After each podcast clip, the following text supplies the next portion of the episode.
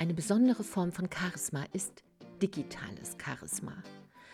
Ja, wo kann man das jetzt lernen? Hat das jeder? Muss man da studieren? Ist das sehr kompliziert? Keine Sorge. Digitales Charisma gehört zu der neuen Welt wie alles Digitale. Und natürlich hat das auch so seine Fallstricke. Die einen strahlen auch im digitalen Charisma, die anderen, ja, ja, bleiben halt immer so ein kleines Teelicht. Aber das muss nicht sein, wenn man die kleinen Kniffe und Tricks kennt. Und darum soll es gehen, in dieser kleinen Serie rund ums digitale Charisma. Und wir starten heute mit der ersten Folge. Erstmal herzlich willkommen hier, Silke hier. Du bist gelandet bei Big Bang Live, dein Charisma für Neustart in Herz, Hirn und Körper mit dem Schuss Charisma. Und digitales Charisma, da gibt es natürlich einen engen Zusammenhang zwischen digitaler Körpersprache, zwischen einer Ausdrucksform, die hm, auch da ist, wenn du nicht ganz persönlich da bist. Also stell dir mal vor, du erhältst eine E-Mail von einem Geschäftspartner, von einem Freund, von einem Mitarbeiter. Kein Emoji, kurze Sätze, kein Gruß. Wie fühlst du dich jetzt? Ein bisschen verwirrt? Beleidigt? Hm, das ist die Macht der digitalen Körpersprache. Digitale Körpersprache umfasst alles in unserer Kommunikation, was über die Worte hinausgeht. Es sind sozusagen die Psst, Pausen zwischen Nachrichten, die Emojis, die wir nutzen und die Art, wie wir unsere E-Mails formatieren. So entsteht digitales Charisma und diese Unterform, digitale Körpersprache, die wohnt tatsächlich in den Pausen. In der digitalen Welt, und ich leite selbst eine digitale Körpersprache-Schule und eine digitale Charisma-Schule. Und deshalb weiß ich, dass wir sehr viel Zeit verbringen, auch in Online-Gesprächen, in Videocalls.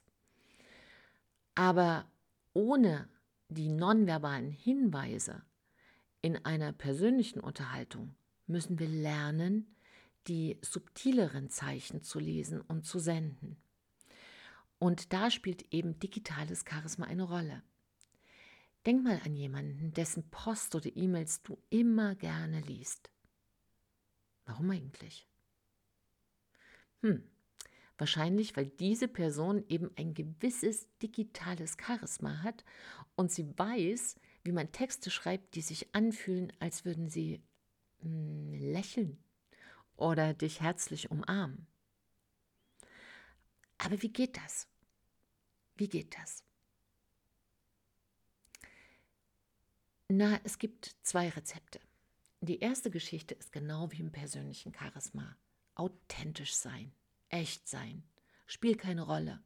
Geh nicht in fremden Worthülsen spazieren.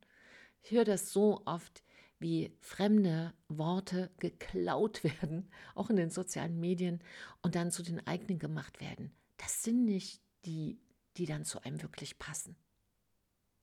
Ja, also Mut zum Echtsein. Und der zweite Faktor ist Konsistenz. Also nehmen wir mal ein Beispiel. Beispiel von Alex, ein erfolgreicher Unternehmer und seine LinkedIn-Posts sind immer voller Energie mit klaren Botschaften und herzlichen Worten. Ab und an verwendet er sogar kleine Emojis, allerdings sehr spärlich bei LinkedIn, weil da Emojis nicht so eine große Rolle spielen sollten. Aber durch die Herzlichkeit, das Storytelling, auch kleine Podcast-Folgen, die er einpflegt, hat er es geschafft, Gefühle auszudrücken und vor allem antwortet er regelmäßig und zeitnah auch auf Kommentare, die ihm geschickt werden. Und das ist digitales Charisma. Digitales Charisma ist ein bisschen wie im persönlichen Leben auch. Schau, wenn dir jemand guten Tag sagt und du antwortest erst drei Stunden später, ist das dann irgendwie souverän? Hat das irgendwie Ausstrahlung? Nö. Und so ist es eben auch in der digitalen Welt, nur mit ein paar anderen Besonderheiten. Und auf diese Besonderheiten gehe ich auf alle Fälle in den nächsten kleinen Episoden ein, in diese kleine Folge rund ums digitale Charisma. Schön, dass du heute dabei warst. Trau dich, du zu sein, auch im digitalen Charisma. Deine Silke und ein Lächeln.